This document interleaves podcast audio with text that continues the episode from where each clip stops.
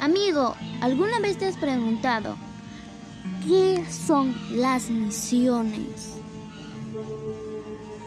Las misiones es dejar donde tú estás, donde tienes todo, donde tienes comida, alimento, todo, a ir a un país que no tienes nada, ni tienes una casa, ni sabes dónde dormir, no sabes su idioma, no, no conoces a nadie, no, no tienes familia ahí.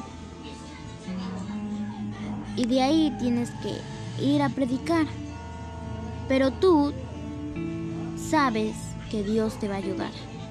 Dios está contigo en todo momento, ya que Dios dijo que prediquemos su palabra para que todos los que en Él confían vivan en la vida eterna, no en la atormentación, para que todos sean salvos, para que todos conozcan a Dios, así para que ya no haya maldad en la tierra.